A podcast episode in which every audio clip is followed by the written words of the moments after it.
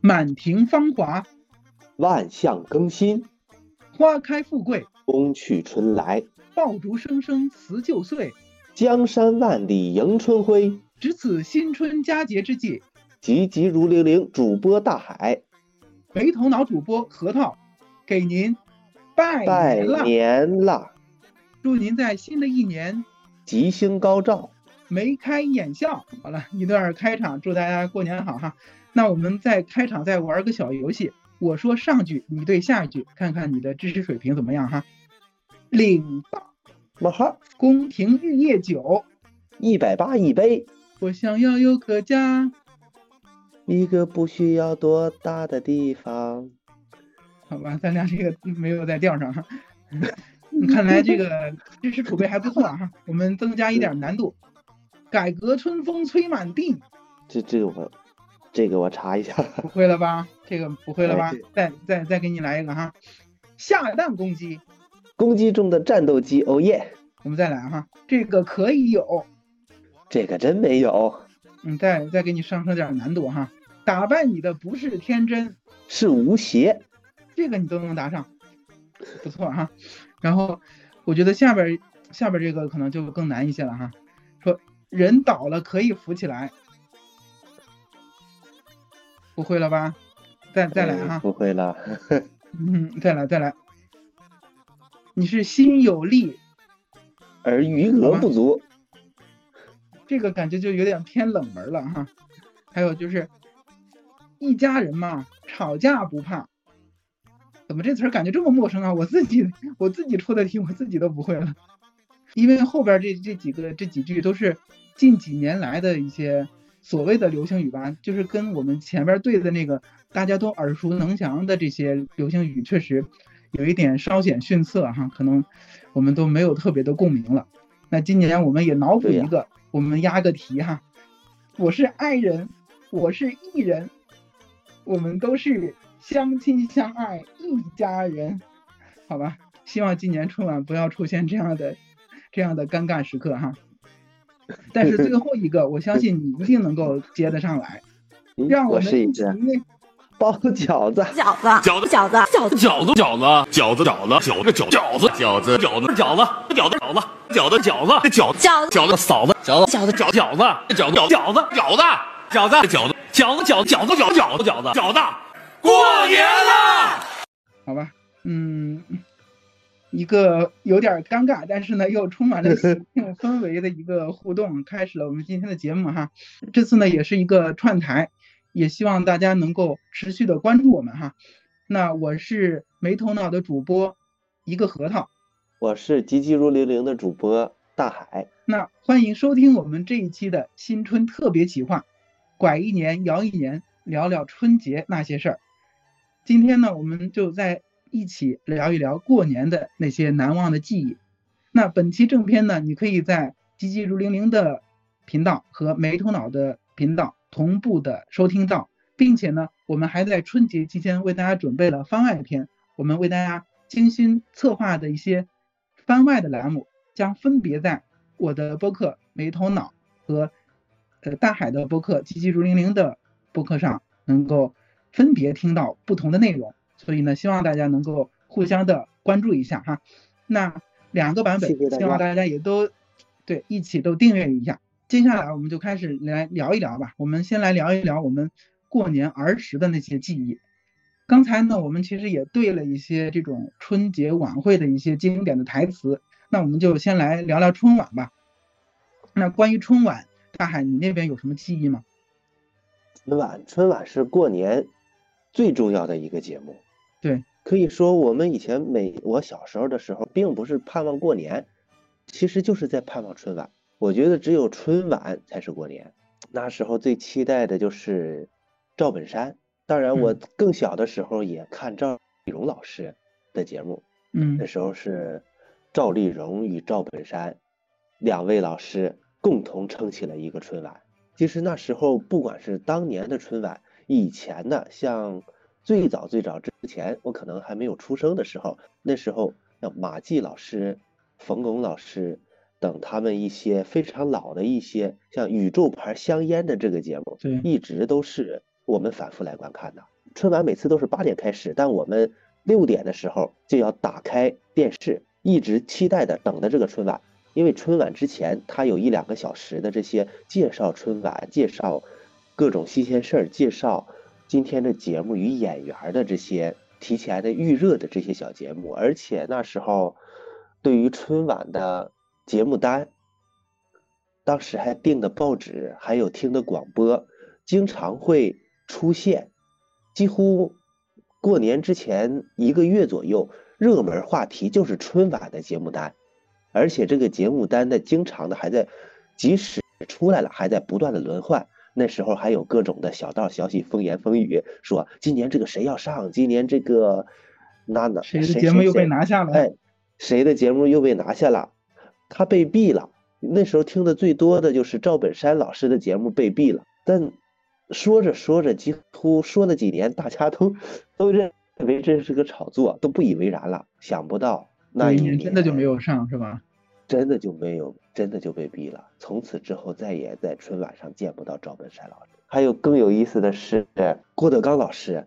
郭德纲老师是我非常喜欢的一位相声演员。嗯，郭德纲老师以前没上春晚之前，最出名的节目是《我要上春晚》，但是他的节目在春晚上的表现却一直很平平。都不如他的徒弟小岳岳。对，但是我感觉小岳岳的那个出圈的不是他这个相声本身，而是他相声就是相声说完之后，他后边唱的那个歌曲五环。对，咱们来唱一个五环吧。可以，你先起头。啊，五环，你比四环多一环。啊，五环，你比六环少一环。好吧，好像咱俩这个五音都不全的人就不要在这里。我们觉得我们唱完能更出圈。嗯，对，是怎么能够做到每个调都不在调上的？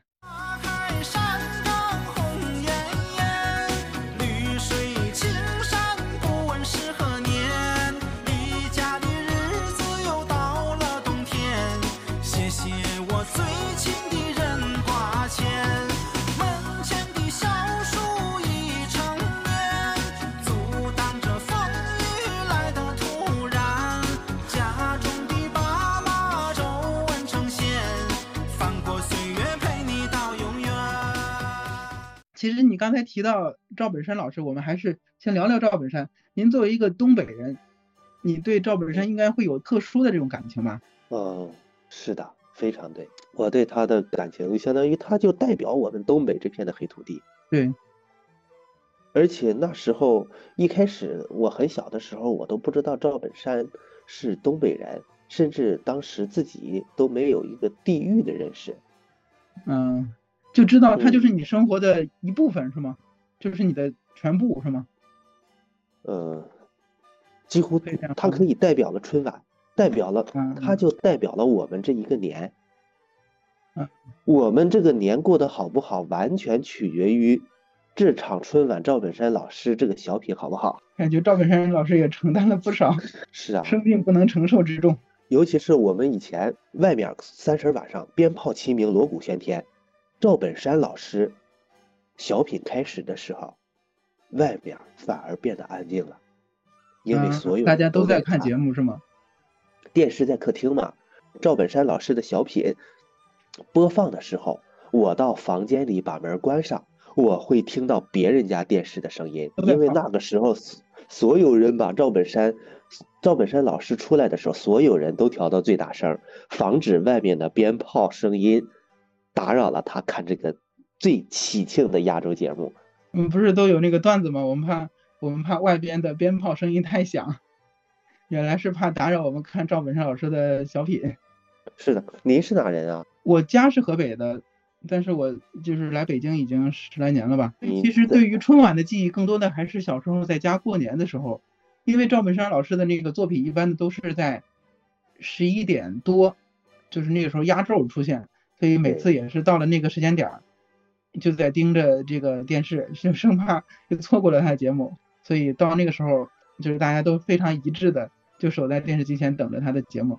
其实现在想想，其实赵本山老师不上春晚已经是好多年前的事儿了。好多好多年了。对有现在的年轻小孩子好像都不记得，甚至不知道赵本山了。对，所以我其实也有一点点这种遗憾，就是我是觉得，哎，那如果他不再出现在我们的视野当中，那我们看什么？或者说我们过年看什么？去年不是上了一个剧嘛，就是还挺欣喜的，就是那个《雀刀门传奇》，你应该也是看了，对吧？我觉得他在那个剧中的戏份还挺多的，这个还挺让我惊喜的。所以我也有一个感慨，我说，万一如果他再不出现了，那可能我们的欢乐也就真的就没有了。甚至我还在弹幕里边看到有人说，啊，这个剧我先不看了，我留到过年的时候再看。哎呦，这太热诚了。对，其实就体现了大家也算是我们，可能我们也是算同一代人吧，就是我们这一代人的一个对那个时候的春节的一个集体的记忆。嗯，还有在更小的时候，我们家就是一般五六点吃一顿主餐，就是全嗯家聚会吃土餐，一般是十二点左右吃饺子。那时候我就记得，听只要是看完赵本山老师的节目，我们就当他是十二点了，不管他是十一点半还是一点半还是十二点半，当时就感觉赵本山老师十一点多这个节目演完之后，剩下的都是给我们吃饺子和出去放鞭炮的配乐。对，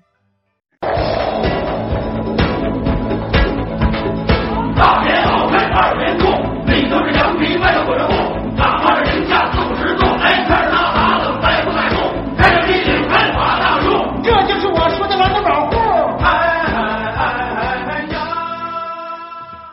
哎，但是有一年，在十二点之后炸出来一个很火爆的节目，是沈腾的节目。嗯，那那个是十二点之后是吗？对，那时候他只能排到十二点之后的节目，关注的人都不多。而现在通过沈腾老师一步步的努力，终于排到了九十点。替代了原来赵本山老师的那个时间段是吗？可以说，现在也无人能替代赵本山老师的时间段。而且现在的春晚，像你像咱们刚才对的这些春晚的一些大家耳熟能详的这些段子，已经记不住了。甚至这几年我都没有看春晚。嗯，当嗯然电视上也放了，一般都在捧着手机和大家聊天，或者是玩玩这个玩玩那个。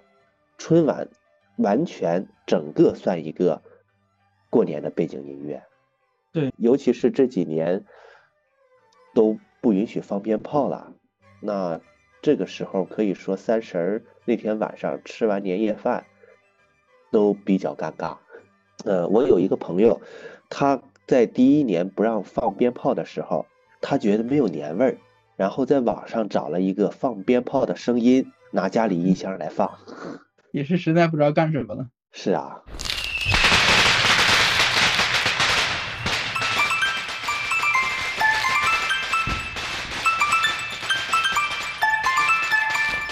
其实伴随着近几年的这个春晚，可能它确实是有一点，我们过年的时候其实是有点可有可无了，对吧？我们更多的是就是把它当成一个纯粹的背景音，然后在群里大家都抢红包啊，或者是发祝福语啊这种。对，是的，我们现在可以说把春节搬到了手机上。对，如果有人在三十儿那天没有看春晚，也放下了手机，而静静的听我们这期节目，那我们可太感谢他了。可能如果实在不知道干什么的话，可能也会有人打开哈、是的，到时候我开一下。嗯 好的，嗯，其实说到过年，我们还是聊回小时候吧，就就感觉还是小时候的这个过年记忆会比较的丰富一些，也觉得是比较美好一些。然后你那边是，呃，你是东北人，所以你能给我们大家介绍一下在东北过年有哪些习俗吗？东北过年，嗯，您说的这个习俗是我出去了之后才知道，原来这些竟然是习俗。在我没有出去之前，上学的时候，我都认为这是全国人民甚至全世界人这一天都应该一起做的事情。啊，那时候最多的就是一定是放鞭炮嘛，放鞭炮不只是过年这几天，我们小时候放寒假，可以说玩鞭炮几乎玩了整个一个假期。对，是，而且那时候玩的乐此不疲，即使外面再天寒地冻，都阻挡不了我们的脚步。那时候的小朋友，不管是同班同学，还是别的学校的同学，还是其他的一些姥姥、姥爷、爷爷奶奶住的地方，他们每年假期才能看到他们的一些小朋友。我们都在一起玩，那时候可以说借着鞭炮，我们上天入地无所不能。有一年，记得在我小学二年级的时候，开学了，寒假结束开学了，我都哭了，我没玩够。而且那时候每年春节期间，尤其是这个寒假期间，都会热播一个电视剧，每天一集的那种，让我们所有人每天去看。比如说《水浒传》《西游记》天龙八天龙八部、寻秦记，还有你说的《西游记》，那时候是过年期间演了一部《西游记二后传，后传》，还有《笑傲江湖》，李亚鹏老师演的。对，那时候过年信息没有这么爆炸，所有人都非常的简单，白天出去玩，晚上追这个连续剧。过年期间，我们就走亲戚串门放鞭炮，带着大包小卷的礼物，而且小时候我们还能收到好多红包，虽然都给父母了，但是收到红包这种喜悦是非常的开心的，并，且我们长大之后，每天每年也要面临着给小朋友们红包。就感觉角色也变了，然后心境也变了。是的，以前盼过年，现在甚至都怕过年。我印象比较深的是，我们当时放鞭炮是要拆开放的，就是后来不都是一挂点上就直接放了，就就没了嘛，就好像就故意为了完成那个仪式感。但是小时候那个鞭炮，可能也是物资不丰富，还是怎么回事？那个鞭炮要一个个拆开，然后拿着拿着那个上的那个香，然后去点，就一个个放，然后把那个鞭炮每天还要限限量，因为你每年可能总共也就买几挂鞭炮，然后你要安排好这几挂鞭鞭炮在初一放，在什么初五放，什么在十五放，要安排好这个放的这个节奏，然后剩下来的多余的鞭炮你才能够把它拆开，然后一个个的去放。我觉得可能那个时候可能就是我们娱乐的方式比较少，所以反倒显得这些过年的别的纯这粹。记忆就显得很纯粹，也很珍贵。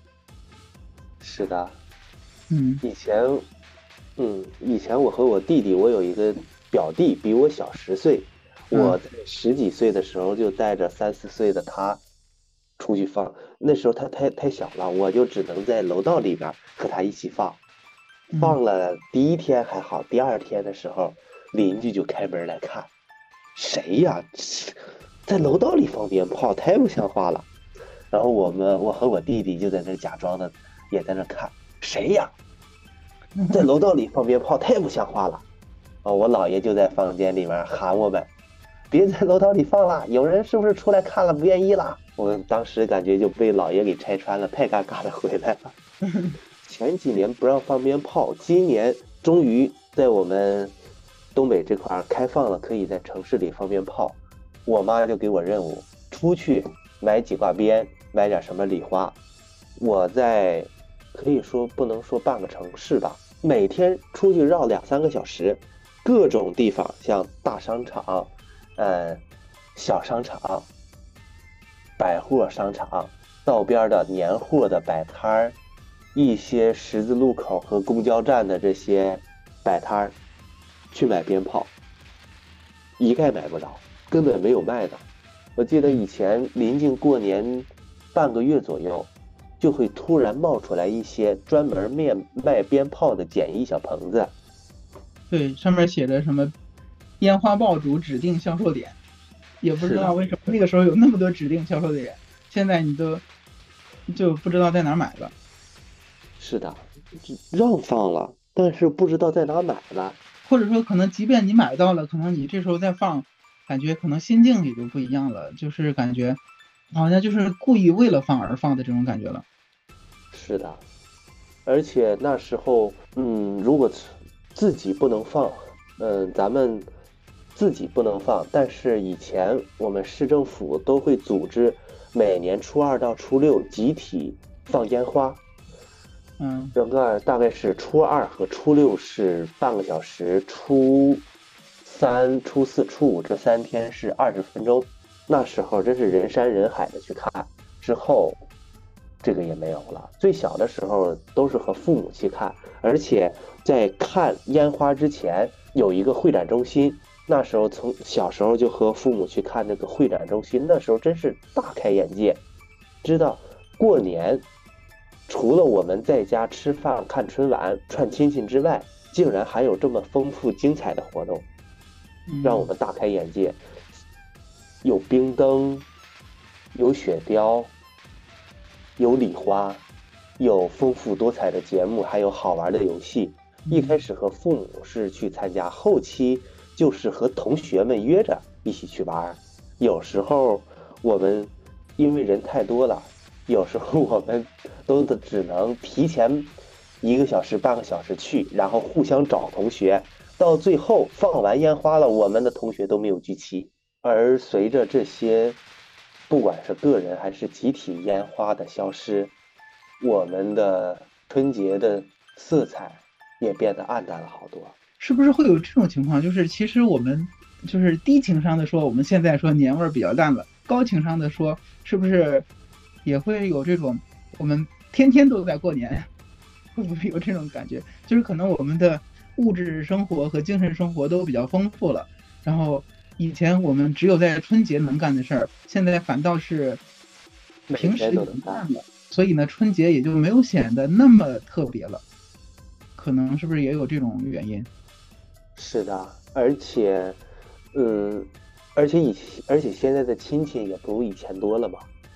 对，是的，以前七大姑八大姨的都能串都能聚，现在随着我们新一代的成长，可以说我们之间的亲情都淡了很多。过年的时候，很多时候发个微信，就算拜年了就不去了，甚至互相都不愿意去打扰了。对。这个可能也是，我觉得应该也是城市化的发展，可能必经的一个阶段吧。你刚才也提到了拜年，然后我也可以跟大家分享一下，在我们河北，在早些年间也有这种拜年磕头的习俗。我们现在拜年可能大家都是串串门或者是做个揖什么的，但是那个时候，我记得小时候长辈们拜年是真的要磕头的，就是互相的。呃，乡里乡亲们，或者是就是家里人们去给长辈们去拜年，是要真的要在地上磕头的。可能现在来看，嗯，有一些可能封建迷信啊，或者是什么的，但是我觉得也是那个时代的一个一个特色吧。它其实也体现了人与人之间的这种长幼尊卑的这种秩序感。是的，我小时候也磕过头。是吧？那时候可能都有，但是后来，那村委会就直接广播说，今年不让走动了，不让拜年了，就是刻意的为了所谓的移风易俗，而把这些可能人际之间的这种交往的这种通道也给隔断了，有点这样的感觉。新的习俗代替了旧的习俗，在这个适应阶段，或许我们的子子孙孙们，他们。会慢慢的适应，从小在这个新的风俗中慢慢成长，他们会适应。但咱们处于过渡阶段的我们就有点别扭，对吧？就感觉迷茫、拧巴。对，是。其实这些拜年的习俗跟放鞭炮一样，你说放鞭炮它好吗？污染环境，有噪音，而且呢可能还会让人受伤啊。每年不都有这种谁被炸伤了这种经历吗？是的，但是它确实是中国几千年来流传下来的一种传统。还有这个拜年的这些习俗，你说它有意义吗？其实呢，更多的是一种偏仪式感的这个东西。但是好像如果这些东西都没了的话，那这个年好像也就没有什么意义了。对呀，所以说现在好多人喜欢旅游过年，不在家待着了。就比如说最 最简单说，就是我们的东北四省、海南省，很多人过年都去外地旅游，不在家过了。嗯，变成了一种新型的过年的方式，对吧？对，因为你不在家过，所以这些亲戚你根本就不用去串。嗯，而且以前看别人春运，都是几几天的火车，四五天的火车回家过年。摩的摩的大队、摩的军团，对，各种的排着高速上堵着长龙。哦，那时候应该还没有堵的长龙，大家还没有这么多车，大家都非常期盼的一定要回家过年，甚至他们。会面临生死、伤残的考验，都要回家。对这一趟旅程，对于以前来说绝对是一种折磨，但心中带的是期盼和喜悦。嗯，而现在很多外地工作的朋友们，过年甚至都不想回家了，甚至有的就出现一个现象叫反向过年，对吧？反向过年，对。以前过年都是回家，对，然后现在呢是从家里出来去旅游，去甚至是出国。对我有几个朋友，他们就在工作地本地过年，父母过来。嗯，对。然后你是不是也在就是不同的地方过过春节？能跟我们聊一聊，在全国各地的不同地方过春节有什么不一样的感受吗？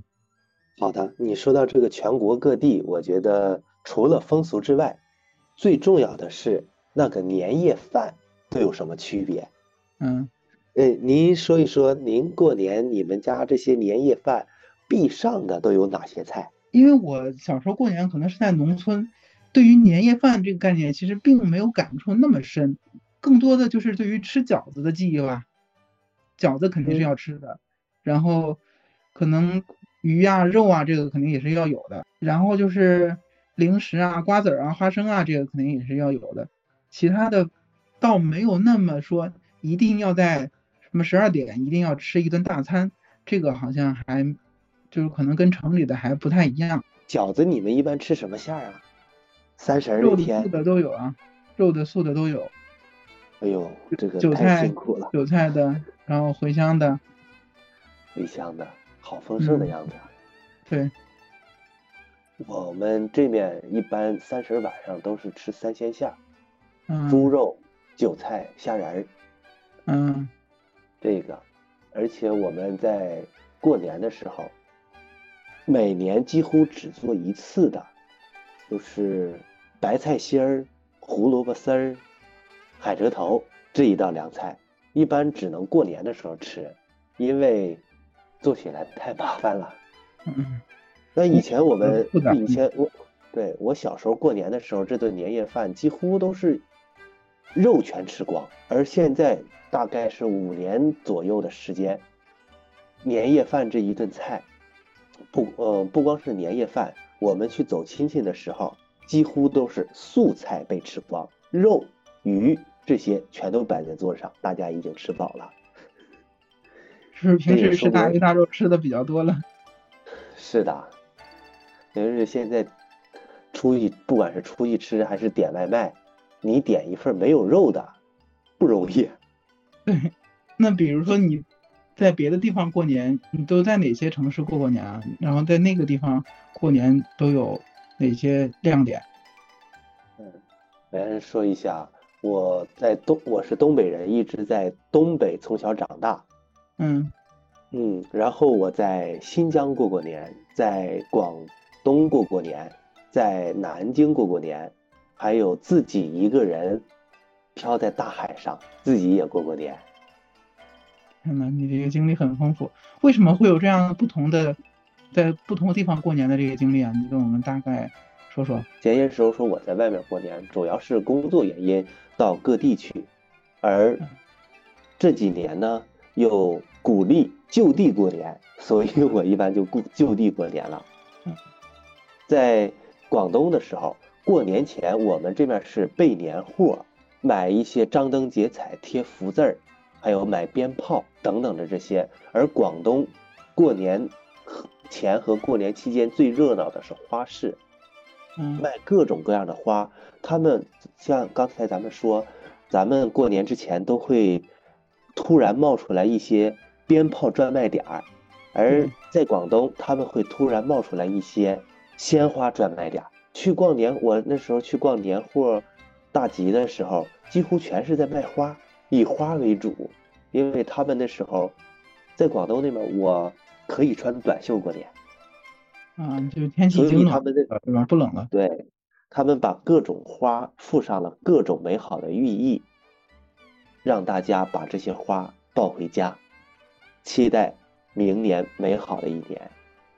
嗯在那边吃的主要是一年一期盼的盆菜，盆菜就是各种山珍海味，当然是咱们的这些合法的动物啊，这没有保护动物，这些你不开这个盆菜，不把它盖掀开，永远不知道里面都有什么东西。尤其是小朋友们一直期待着，一直好奇，我们今年这个盆菜到底能吃什么？里边会有有什么？里面会有什么？就是各种山珍海味，每一家人按照自己的经济条件的不同，还有过年前都能抢到一些什么，而决定了这一盘菜里面都有什么。可以说这一盘菜，可以说不光是在外外面吃的话，能有几千块；如果是自己家里做的话，也是上千的，就一盘菜。就会自己在家备都会是上千，所以这一盘菜它也是这一家人这一年的一个缩影。嗯，今年是赚着钱了，过得幸福，还是今年面对了好多挑战，需要明年继续努力，全在这一盘菜完美的体现出来。如果这一年过得好，可能这个菜的内里边的东西会更丰丰丰盛一些。可能过得一般，然后就会少几样。对，嗯，如果样数的话，应该是差不太多，该有的都有，主要是相当于鲍鱼，大鲍鱼还是小鲍鱼，虾仁儿大虾嗯还是小虾，嗯扇贝大扇贝还是小扇贝，这些体现在它的型号上面。型号第一。对，那在新疆过年是什么经历啊？在新疆过年的时候，几乎是那那时候就不是盆菜了，那时候我们我跟就是当地的一些朋友，从过年前几天一直到过完年，几乎全是挨家挨户去吃，或者是出去吃，只有三十那一天晚上我自己在家吃。三十那天晚上，我自己一个人在家，上午去商场里面买一些年夜饭、年夜菜，准备自己在家吃。我还买了饺子皮儿，各种。的各种的菜馅儿包饺子。我回家包，包完了之后辛辛苦苦、热热情情的包饺子，包完了之后，我吃了一两个，实在吃不下去，太恶心了。我就 那时候我给我父母打电话，说我这个包着饺子怎么一点都不好吃呢？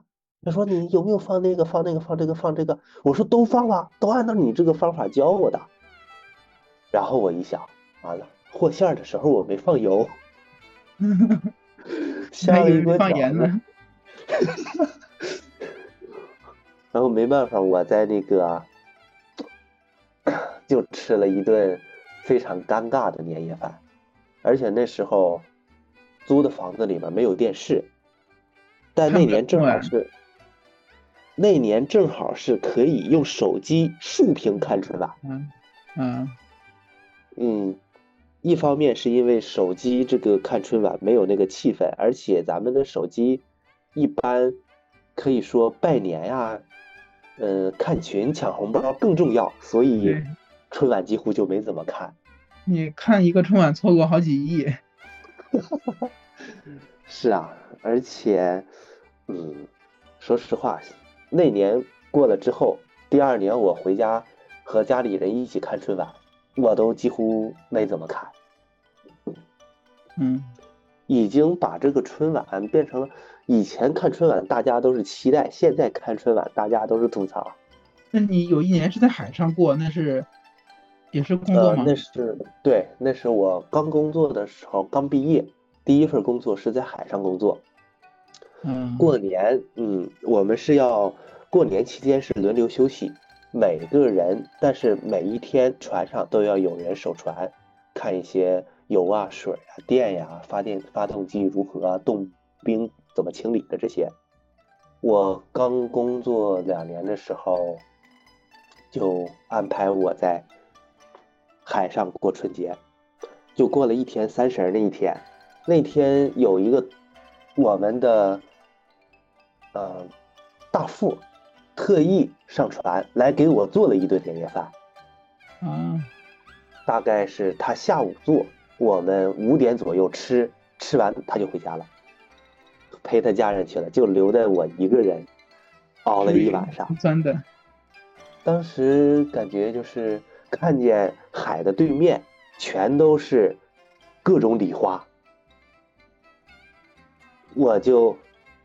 拿我们船上的信号弹 和他们一起放，也是一段很特别的经历哈。是，互相和那个时候是不是也有点孤独？我感觉我还好，因为我正在体验一个特殊的，我的父母家人们，他们很孤独，因为他们从来没有经历过，而且完全充满了各种担心。他们那个时候能跟他们联系吗？应该也能联系吧。哎，可以能打电话，都在近海，在江浙的时候，那时候是在南京，主要是在南京过的节。当然，春节期间也去了一些苏州、杭州、上海这些地方。他们这种地方过年主要是灯，各种花灯展。就比如说南京的夫子庙，整个一个灯会，照亮了整个夫子庙那一片广场。那时候，呃，我去参加灯会的时候。完全有一种像在我们老家放烟花，大家人挤人的那种感觉。嗯，而且南方和咱们北方夜生活长一些。我们在北方的时候，几乎是大大小小的商店都关门了，我们只有看烟花和回家，顶多看一下展会单线的这个行程。但是在南方，你在逛灯会的同时，道边的商业街，道边的小吃，什么都是都是开着的，甚至平时的一些商店、酒吧都是开着的。我们会边逛灯会，边去购物，边去吃小吃。逛完了之后，我们会上酒吧里面继续狂欢到下半夜。而在北方，几乎都是全都停业，回家睡觉。南方可能商业气息会浓一些，是吧？是的，这样式的话，大家也更丰富多彩。对于年夜饭这一项，咱们都是北方人，肯定会吃饺子。而南方的朋友们，他们对于过年吃饺子的这一习俗，他们是完全的忽略掉的，根本吃不到饺子。是吗？差别这么大吗？是，根本吃不到饺子。嗯，当然有一些有个别的家庭，他们也会自己包。说到饺子。我刚去南方的时候，因为对于家乡的思念，还有自己的饮食习惯，我每周都会吃一顿饺子。跟当地的朋友们说，这边哪家饺子店不错呀，咱们去吃饺子。当地的朋友都会跟我说，饺子有什么好吃的？不吃那东西一点不好吃。我说，嘿 嘿，你真傻，饺子这么好吃你都不吃。我就自己一个人出去吃饺子，连续吃了三家店，我发现我也不爱吃饺子了。就不是自己家里平时吃的那种味道，是吗？是，而且他们的饺子连我们就是咱们在北方这些卖饺子的店、饺子店，甚至是饭店随便包的饺子都没有他们好吃。其实他们不爱吃饺子，我觉得主要原因是当地的饺子包的不好吃。嗯。可能也没有这个饺子的文化，对吧？是可能就是，或者说人家有更加他们认为更好吃的东西。是，就像咱们北方人对于小龙虾的热衷程度就没有南方人高，对，因为好吃，所以变成了习惯，习惯变成了习俗，习俗一点点传承下去，而归根结底是这个东西它好吃。对，其实你在南方想找饺子吃，其实也可以说是对家里的这种思念、这种寄托，对吧？是，有的时候可能也并不是一定非得要吃饺子，可能吃饺子本身它就成为了一种仪式感，一种寄托自己对于家乡、对于这种故乡感情的这种载体。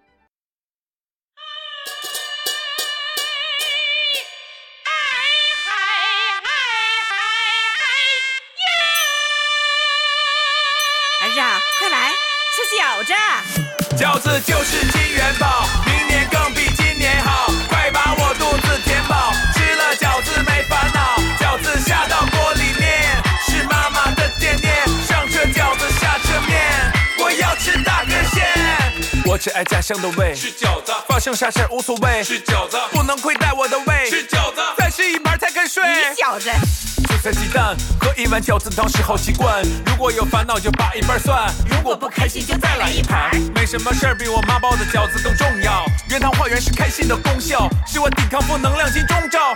每当我忙得快疯掉，凌晨两点背稿子，记不住词儿费脑子，到底该怎么办才好？吃口饺子一笑了之。你看，我们刚才其实是聊了过年看的春晚以及过年的习俗，回忆了儿时对于过年的这种记忆，还有就是你也分享了在全国不同地方，甚至在海上过年的这些经历，其实都构成了我们整个个人的这种所谓的春节进化史，对吧？其实从你的经历，或者说从我们的共同的集体记忆来讲，其实春节也承载了我们整个中国人的这种个人的这种成长史、这种记忆的一些情感的东西在里边。过年的主要意义是合家团圆，嗯平时东奔西跑，大家见不到的亲人，在这一天要集体做一件事，就是团聚，凝聚我们所有人的力量，让大家知道我们不管在哪里，我们一家人还是心连心的。这种感情的寄托是过年最重要的，其他的所有的一切其实都是为着这一个中心而辅助，让它更丰富多彩的一些内容而已。嗯包括我刚工作的时候，呃，有一些同学已经去外地工作了，我们很多时候见不到的。有时候嗯我们在本地吃饭的时候，都会给对方打电话。那种从小玩到大的朋友，刚工作一年见不上面，是非常的，是非常的想念的。嗯然后我有一个毕业就去广东的同学，他过年的时候拿了一旅行箱广东的特产回来给我们挨个送。嗯我们去逛商场的时候，他发现原来他带回来的那些东西在当在我们这本地都有的卖。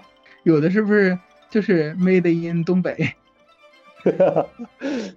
不光是亲人朋友，还有不知名的家乡的这些感情，都在这一天，一年的思念，在这一天得到满足，得到心灵的慰藉。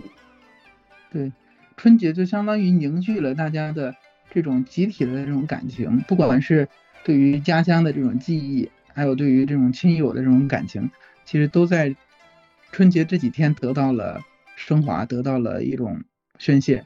是的，我就想我们这些朋友、同学，啊，七大姑八大姨，我们都有这样思念的感情。像以前兄弟姐妹多的亲兄弟，过年的时候，平时肯定是，嗯，单对单的，经常也也有走动，但只有过年的时候，大家才能真的亲兄弟姐妹，才能真正的团聚一堂。嗯，春节就相当于给大家提供了一个可以聚在一起的一个时间和一个契机，或者说甚至是一个理由。就是我为了要跟大家相聚，我一定要回去，就有这样的一种期待。归乡之心。对，其实过年大家就是能够聚在一起，但是呢，我最近也有一个感触，就是可能就感觉大家的这种聚会的机会反倒没有那么多了，尤其是跟自己的同学，或者是跟自己的朋友，因为我记得前些年，或者是我还上学的那个时候，可能每年回去还跟自己家里的朋友啊，或者是我们那个叫干兄弟，就是村里比较好的一些朋友会，嗯、一起坐一坐啊，吃吃饭啊什么的。但是我发现已经也好久没有这样的机会了。你觉得这个情况是是不是也是比较普遍的？比较普遍，在我身边也都正在发生着。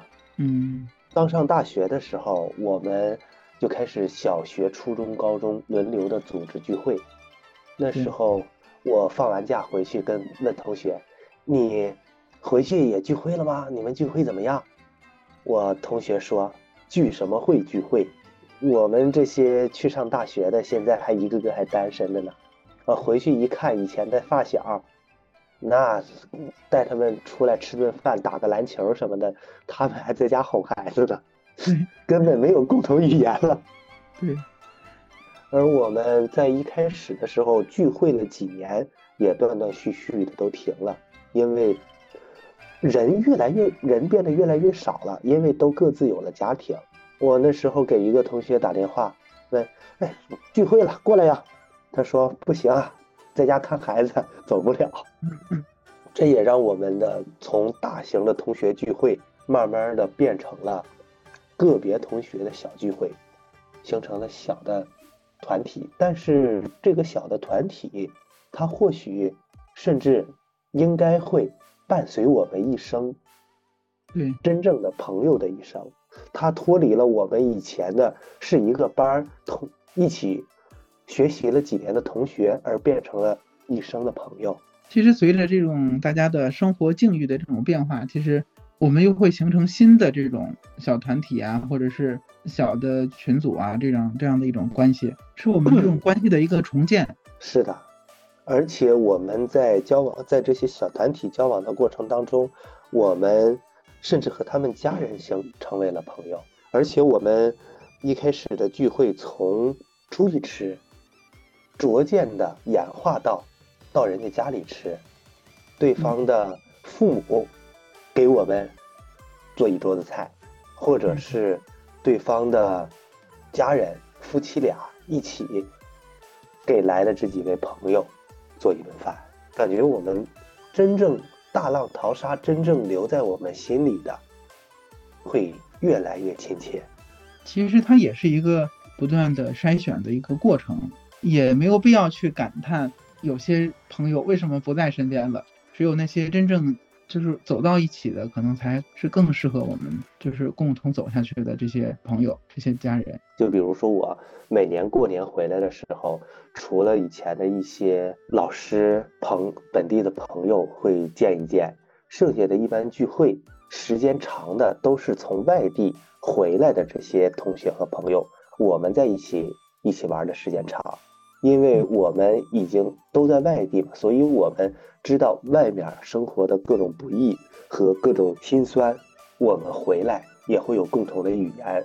而且我们平时联系的也比较多，虽然都在不同的城市甚至不同的国家，但我们知道人在外的这种感觉，而回来在留在本地发展的这些朋友，有时候我们的成长的阅历和一些思想观念就是不一样的，有时候还会变得很尴尬。对，你就会发现，你跟他没有共同语言，你你根本聊不到一块儿去。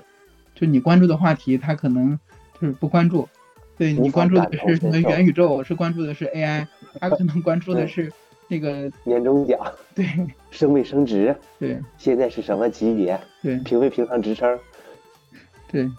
刚才也谈到了一些习俗的一些示威，或者是一些这种聚会的消散，或者是一些人员的这种来去吧。其实都反映了一个趋势，就是其实一切都在变化当中，就不管是我们的习俗也好，还是这种人与人之之间的这种关系也好，所以与其说悲观的去感慨，说过去的东西不在了，或者说感叹时光的流逝啊什么的，但是其实它也可能是我们必经的一个阶段，我们不可能就是永远停留在原地，就是要面对新的情况，去重塑自己新的这种关系。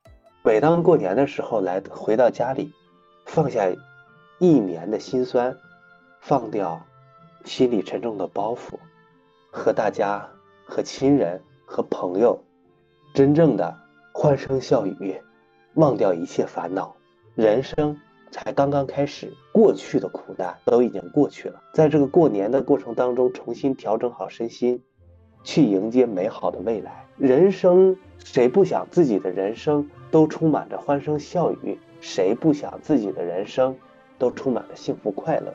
但那不是人生，不是完整的人生。只有酸甜苦辣混合在一起，才是完整的人生。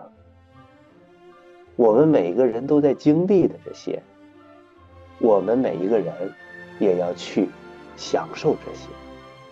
嗯，好了，谢谢大家。嗯好，像我们常的深刻。啊，我们到最后本来一个非常喜庆的一期，节目，越聊越深刻呢，怎么？是啊，嗯应该是我们彼此对于这些，可以说有一句话虽然用在这里不太合适，叫“爱之深，恨之切”。我们不恨我们过年的这些变迁史，对，对，他虽然给我们弄得有点儿昏头脑胀，摸不清头脑，但是我们依旧可以慢慢的去体验它。春节的变迁，就是我们人生的变迁，我们人生的成长，更是我们社会的发展和进步。当新的，当新的风俗习惯代替了旧的习惯，那一定是一场飞跃。在这个的过程当中，我们即使迷离，即使内心拧巴，就像刚才说的，我在海上过年，会觉得寂寞吗？会觉得孤单吗？其实那是一种很好的体验。嗯，可以说，这是我们一代人的悲哀，更是我们一代人的荣幸。我们是移风易俗的亲历者，也是推动者。嗯，对，说的非常好，非常的深刻。可以了，也可以感了，可以谢了。可以了大海的分享，我觉得把我们这一期的播客聊到了一个非常高的、非常有深度的一个层次哈。谢谢。就是接下来大家听到的内容，可能分别在我们不同的播客上线。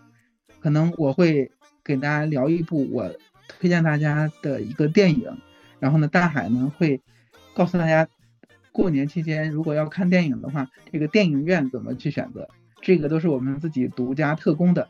所以呢，希望大家在下期的番外篇当中，可以分别移步到我的播客没头脑和大海的播客急急如铃铃的播客，然后分别来听这两段的内容。好了，那我们送一句最后的一个祝福语，一人说一句吉祥话吧。好，嗯，祝大家春节胖十斤。那我祝大家春节钱包变得更鼓，感觉也不押韵呢。那祝大家 钱包重十斤，好吧？好的，可以说是一个非常的很实在的一个祝福了哈。行，那那就这样，嗯拜拜。好的拜拜。拜拜。嗯，有机会再合作，拜拜。好的，拜拜。